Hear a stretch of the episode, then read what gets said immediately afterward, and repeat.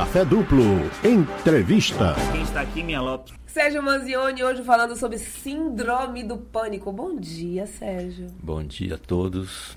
Vamos Certo. falar de pânico? Vamos falar de pânico. Vamos. Fazer uma introdução aqui. O que é a síndrome do pânico? Eu achei um conceito, é conceito de internet, mas eu vou dar uma resumida.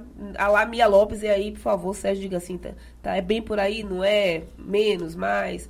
A síndrome do pânico, pense numa ansiedade elevada ao cubo, essa sensação de desespero, de medo por algo que ainda não aconteceu, que talvez nem aconteça, e aí a causa, causa pânico, causa eh, desespero, causa medo, causa ansiedade. Essa é a síndrome do pânico. Eu resumi como uma ansiedade elevadíssima. Isso é uma- uma- um pico de ansiedade, é uma crise de ansiedade. É algo que você vai. Ansiedade é algo mais, vamos dizer assim, constante. Ela não tem tantas variações, a ansiedade em si. Mas dentro desse quadro, você pode ter alguns gatilhos que vão te levar a ter uma crise de ansiedade extrema. E essa crise extrema é que vai ser denominada aí síndrome do pânico. Então, a gente pode hoje afunilar um pouquinho para o mundo da política. Sem problema, não tem problema. Sem pânico. Sem pânico. Vamos aqui diferenciar o que. Qual, a primeira pergunta é: qual é o limiar que divide um simples medo, como uma pessoa que foi assaltada e passa naquele lugar e sempre sente medo, e a pessoa que sente pânico? Qual é a diferença? Qual é o gatilho que diferencia um do outro? Bom, primeiro que a, a pessoa que passou em certo lugar e foi assaltada, ela teve um- uma experiência traumática.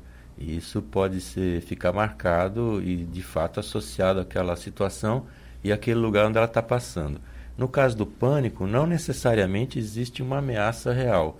Pode ser algo que ela está supondo que vai acontecer.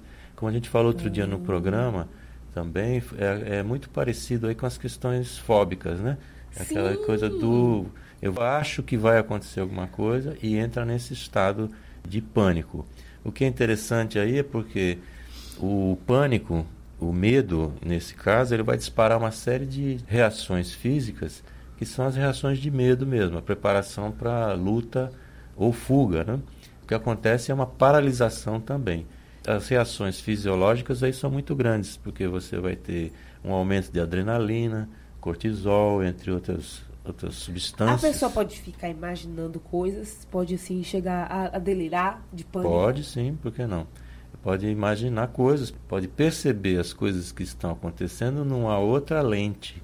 Né? Pode distorcer a realidade de uma forma em que aquilo se torne ameaçador demais. E o que acontece também é que quando entra nessa situação, você tem algumas reações que primeiro que você acha que vai morrer. É aquele medo da morte e que é aquela situação, porque você começa a ter a chamada hiperventilação, que é aquela respiração cachorrinho. Sim, Sim. sim. né, que é Aquela, Sim. né, é, e aquilo, é, se você fizer isso assim bastante vezes rapidamente, você começa a ter formigamento nas mãos, a, a mão começa até a entortar, assim, se você for perceber, os dedos fecham, a mão entorta. Isso é porque você está com uma diminuição de oxigenação nos músculos. Então, Gente! naturalmente, você vai, vai tendo essa restrição. E vai aumentando aí a, a quantidade de gás carbônico Por isso que as pessoas paralisam, né? paralisa. E o que acontece também é que Gente! às vezes a pessoa diz, assim, não consigo respirar, está me faltando ar. Na maioria das vezes não está faltando ar, a pessoa está com ar em excesso dentro do pulmão que precisa sair esse ar. E até outro dia nós falamos na famosa respiração Ah, mas eu fiz. eu quero falar. 448. Essa respiração é minha melhor amiga agora. Gente, eu fiz essa res... fiz e fa... eu tenho feito realmente essa respiração. Inclusive na semana passada eu tive o prazer de fa... iniciei meu tratamento já tem umas duas semanas de hipnose e eu tenho crise de riso. Hum. Não sei se eu te falei isso. Eu tenho crise de riso em situações de nervoso. Escandalosíssimos os risos, inclusive. Você não viu nada. Ô, gente, eu tenho crise de. Eu não gosto nem de falar. Eu, eu tenho crise de riso é, em situações de medo, de desespero, de nervoso. Eu vou tomar injeção, eu, tomo- eu dou risada, muita risada. E aí eu fui fazer hipnose e eu queria rir no começo porque eu tava nervosa, né? Eu disse, ah, meu Deus do céu, pronto. E comecei a rir. Aí eu lembrei, Sérgio Manzoni falou pra respirar. E fiz a respiração.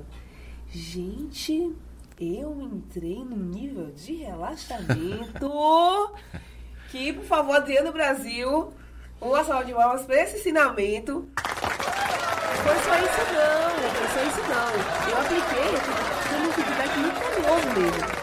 Eu apliquei essa respiração em outro momento também, porque lembra que você falou sobre como a gente respira errado? Sim. Pelo, pelo tórax, né? Isso. E não pela barriga. Pelo, é, o diafragma Pelo primeiro. né? diafragma. Pelo Isso. diafragma. E eu apliquei esse final de semana, fui fazer yoga e eu dou risada na yoga, porque eu acho o yoga chato. E aí eu dando risadas, aqu- aquela aluna que desconcentra todo mundo, eu queria rir, rir, rir, e aí eu fiz essa respiração. Me ajudou a acalmar, mas eu saí da yoga, né? Eu não aguentei não. Minutinho, Repete a tchau. receita do 448 É. pessoal e, e Vamos já que Mia repetir fez a- essa propaganda toda. Vamos- Ai, fiz, fiz. Vamos aproveitar a Mia para ela ser a nossa. vai Garota fazer- propaganda. vai Me fazer- chama pra ser sua garota propaganda, Vai sério. fazer. Não, para fazer o teste aqui agora. 448 vai ser assim: você vai inspirar, você vai puxar o ar contando até 4, vai manter esse ar dentro de você contando até 4 e vai soltar o ar contando até 8. Tá fácil? Puxou, conta Puxa até o ar 4. contando, contando até 4. Fica com o ar dentro de você com 4 segundos. E solta o ar contando até 8. Exatamente. Se você É fizer fácil. isso umas Acabei duas ou três vezes, Coisa maravilhosa. você pode ter uma, uma, uma solução interessante. Agora, é para puxar o ar mesmo, né? Puxar pelo nariz mesmo, segura e você vai soltando pela boca, assim, contando, segura, né? As quatro, os quatro contagens aí, depois vai soltando até oito. A ideia disso é que você realmente abra espaço para colocar oxigênio dentro. Você tira esse ar que está dentro de você e a ideia é essa. Agora, se a gente falou de síndrome do pânico, e a gente estava debatendo também aqui um pouquinho no intervalo, falar sobre como lidar com fracassos. Porque a gente tem Exatamente. essa questão da eleição aí agora. A gente tinha, tanto dos dois lados, um receio quanto ao resultado das urnas, da agressividade que poderia vir de qualquer um dos lados.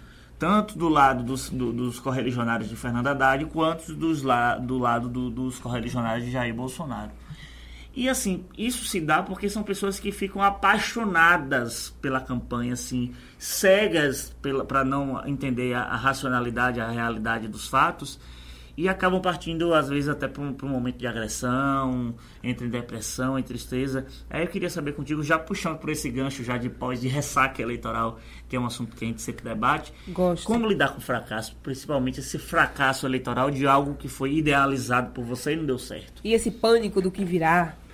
É, essa estratégia de você fomentar o medo durante as campanhas, assim, é bastante comum, né?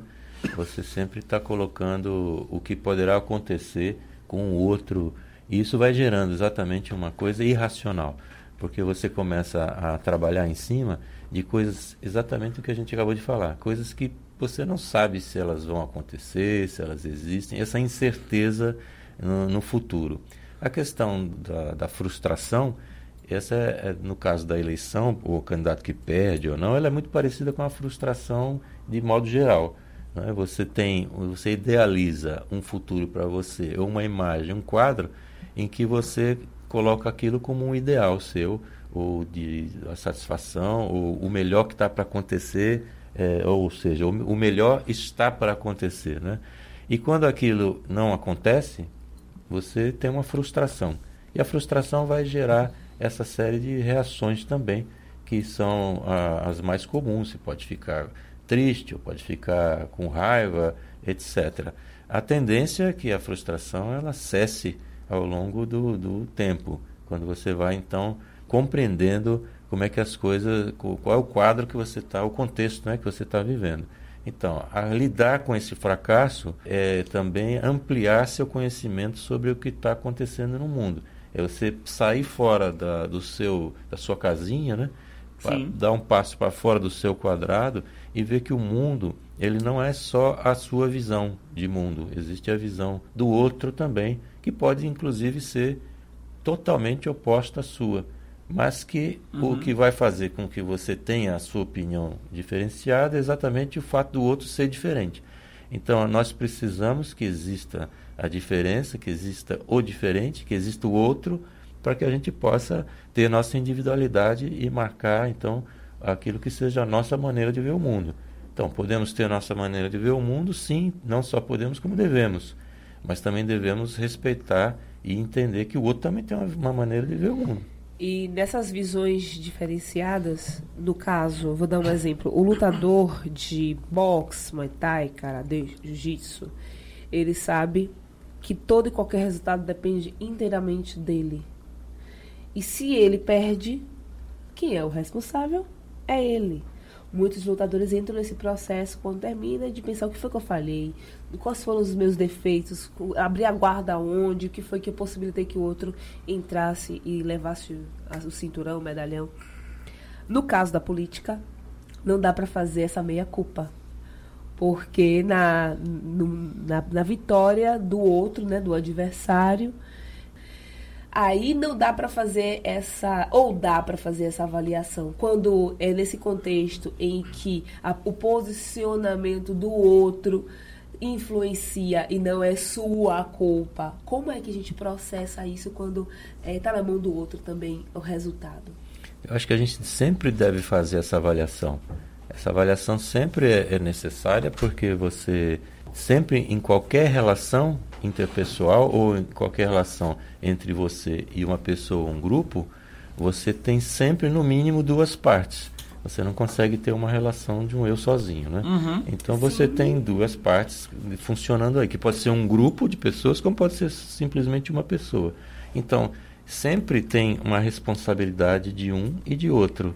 Não dá para atribuir sempre nos casos gerais dizer assim, não, isso não funcionou por causa do outro.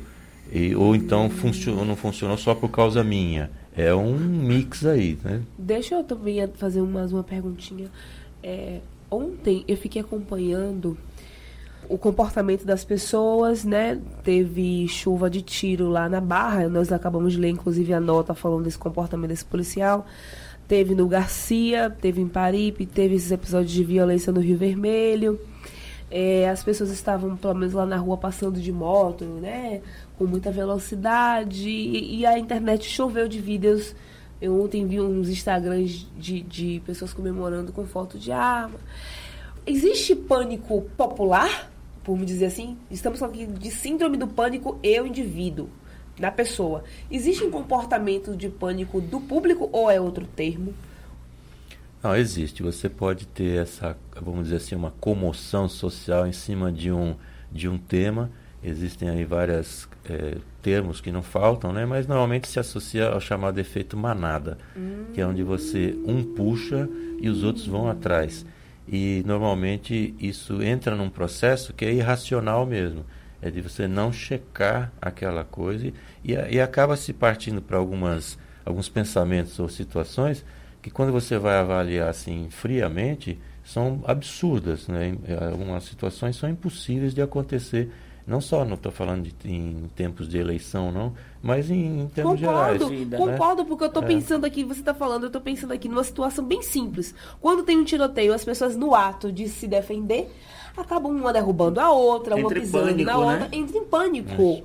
E aí o que eu gostei que você explicou é um gatilho desencadeia um comportamento irracional naquela hora que tem que o prédio está em, em chamas. O cara que se atira pela janela para sobreviver, ele nem pensa.